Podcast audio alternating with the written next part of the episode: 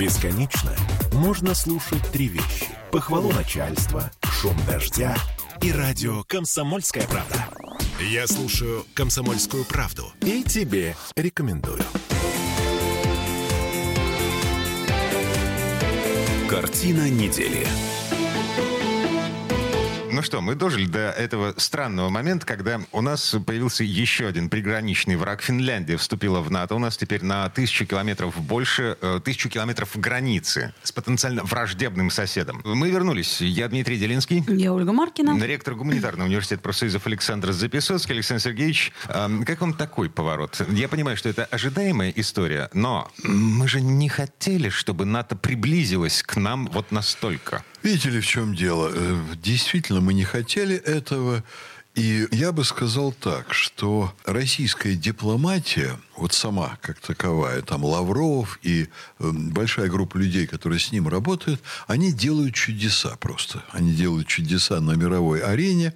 При этом, на мой взгляд, они в целом, ну, скажем так, только не подумать, что я имею в виду Владимира Путина. Путин человек чрезвычайно перегруженный очень многим. Угу. На мой взгляд, с явными признаками по результатам работы и по тому, как он себя ведет, с явными признаками признаками гениальности, но не могут у него дойти руки до всего. И в целом наша административная система не уделяет дипломатии того внимания, которое ей нужно уделять. После Погодите. советских времен изменилось очень многое, а Россия за рубежом не имеет ресурсов для иной работы. Финляндию проспали. А Финляндия в НАТО – это не дипломатический просос, извините. А...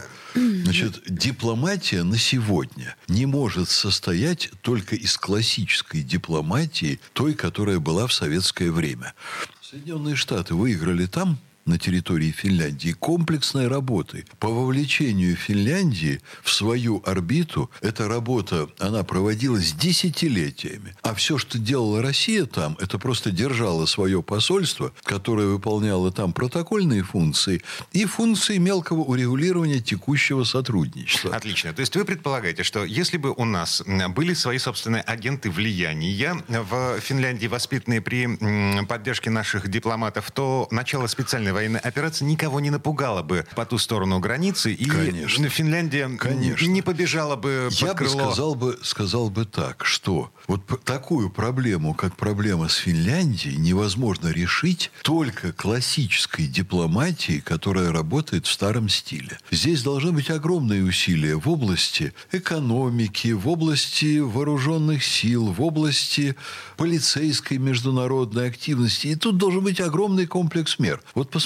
что случилось. Я ведь помню очень хорошо, как ректор университета, я помню слом Советского Союза. Финляндия была окрылена надеждами на то, что они смогут зарабатывать с помощью нашей страны еще больше, чем в советское время. И они такие зарабатывали.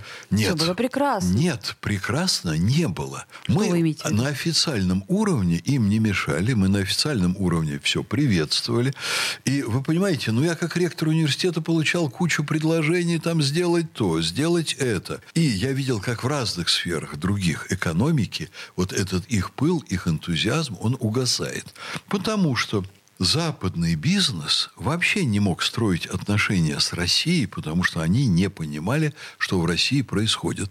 Они проигрывали конкуренцию бандитам, они проигрывали конкуренцию бандитам, которые вступали в кооперацию с чиновниками. Они быстро начинали понимать, конечно, что здесь дают взятки, здесь нет конкуренции, здесь нет нормальной экономики. И у них был выбор. Либо это преодолевать и становиться такими же, как наши бандиты, либо им надо было отсюда уйти. И сейчас мы имеем очень мало примеров успешного финского бизнеса, и во всяком случае то, во что это выросло, оно вообще несопоставимо с их надеждами. Россия совершенно на это не обращала внимания. Она была поглощена своими собственными задачами. В результате, вроде бы официально, им говорили, да приходите сюда и работайте сколько хотите. А с другой стороны, они видели, что если они работают с Западной Европой с Евросоюзом, они получают очень конкретные осязания осязаемые результаты по вполне конкретным правилам. А сейчас, понимаете, 30 лет прошло с лишним, А они Сайминский канал закрыли, по сути. В том смысле, что они его не используют. Они с нами имеют договор, они платят нам деньги, но он им не нужен. И давайте посмотрим, а что им нужно? Они цеплялись до последнего за лес кругляк, потому что это была, конечно, определенная подачка, там определенное материальное стимулирование. А где не болтовня, а где реальные экономические связи? Они люди простые. Им изучать внешнюю политику неохота. Когда наши люди там покупали дачи, они видели, что к ним, в общем-то, финны достаточно хорошо относятся. И сейчас на рядовом уровне соседи наших несчастных, купивших дачи в Финляндии, они подчеркивают, что это не мы. Мы ничего против вас не имеем. Мы ваши друзья. Мы были бы рады, если бы вы и дальше жили рядом с нами. А на границе наших людей мордуют, на границе демонстрируют ненависть. Их очень легко превратили в наших врагов. Культурной близости нет, экономической близости нет. То есть вы хотите сказать, что Финляндия практически ничего не потеряла?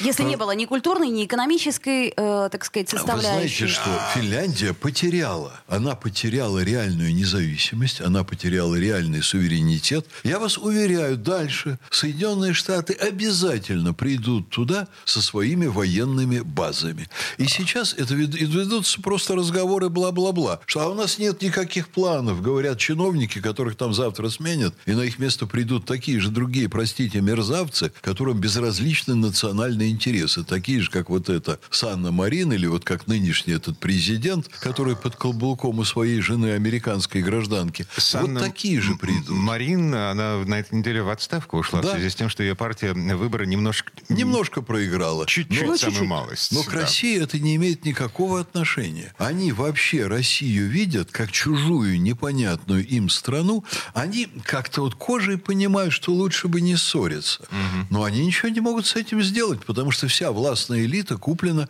Соединенными Штатами. Соединенные Штаты определяют, кто будет сегодня, завтра, послезавтра управлять Финляндией. А, окей, то есть дальше это... военные базы, дальше угу. опять провокации на границе. И более того, если Соединенные Штаты будут терять свое влияние очень медленно, то там у Финляндии реальные шансы стать второй Украиной. Потому что Сталин не просто так давал распоряжение на войну с Финляндией. Финляндия много лет досаждала России, досаждала Советскому Союзу, из-за чего и пошли переговоры, что мы бы хотели отодвинуть границу от э, Ленинграда. Отдайте нам территории, прилегающие к Ленинграду, а мы вам отдадим в несколько раз больше территории...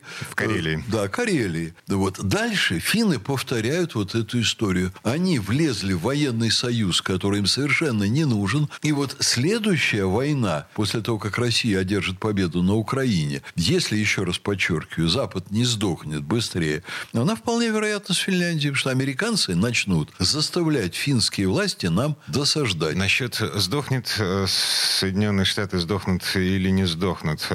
Я тут наткнулся на этой неделе на странную новость. О своем желании баллотироваться в президенты США объявил Роберт Кеннеди младший младший. Есть э, теория, я не знаю, может быть, это теория заговора, но тем не менее, значит, существует такое понятие, как глубинное американское государство.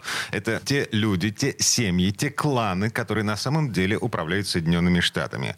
А Байден это, ну, такая немножко декоративная фигура. Да сильно декоративная, абсолютно уже декоративная. Ну так вот, Роберта Кеннеди, вообще клан Кеннеди, причисляют вот к этому глубинному государству.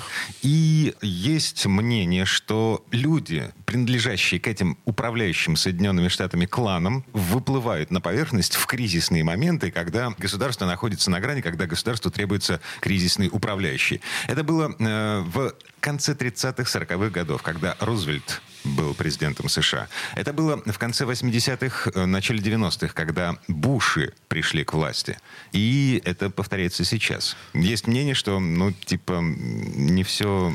Ну, это конспирология. Ну, да. Нет, это, Олечка, это не конспирология, конечно. Да не, ладно. не конспирология.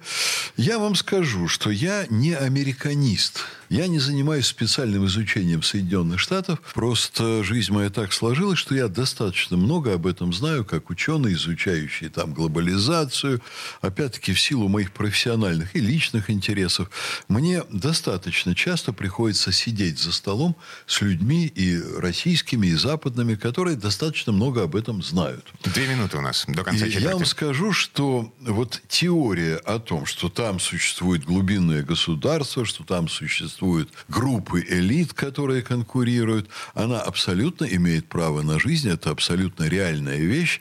Вот, скажем, лет 15 назад, ну, скажем так, до прихода Барака Обамы к власти, когда его выдвинули, только-только выдвинули, вот, вот это, я присутствовал при очень интересном обсуждении. И мне говорили так, что и на региональном уровне, там, допустим, вот кто будет мэром Нью-Йорка, и на уровне страны идет борьба очень жесткая, борьба между разными группами элит – но вот тогда говорили так, примерно. А вот сейчас поуправляла там группа, имеющая отношение к нефти, газу и так далее. Вот, а теперь вот хотят банкиры, они говорят, что пришла наша очередь. Смысл вот такой. Вот эти группы, ведя закулисные переговоры, они говорят, вот вы столько-то лет там были, а теперь дайте нам поуправлять, дайте нам реализовать наши интересы. Соглашаются с ними или нет, это вторая история. Если бы так механически соглашались, там бы не было политической борьбы. Но совершенно очевидно, что даже очень хорошо образованному человеку и подготовленному к управлению, к политической жизни, такому как Барак Обама, не удалось вытащить Америку из той пропасти, в которую она сползает, а сейчас уже начала сваливаться. И Байден и Трамп – это, конечно, катастрофа для Америки. Поэтому там, безусловно, идет поиск лидеров, которые способны поправить положение страны и возглавить э, работу государственного аппарата по спасению Америки. Это очевидно. Ну, то есть такой кризисный менеджер. Окей. Так, прерываемся. Две минуты рекламы э, и вернемся в эту студию для того, чтобы поговорить о феминизме. Картина недели.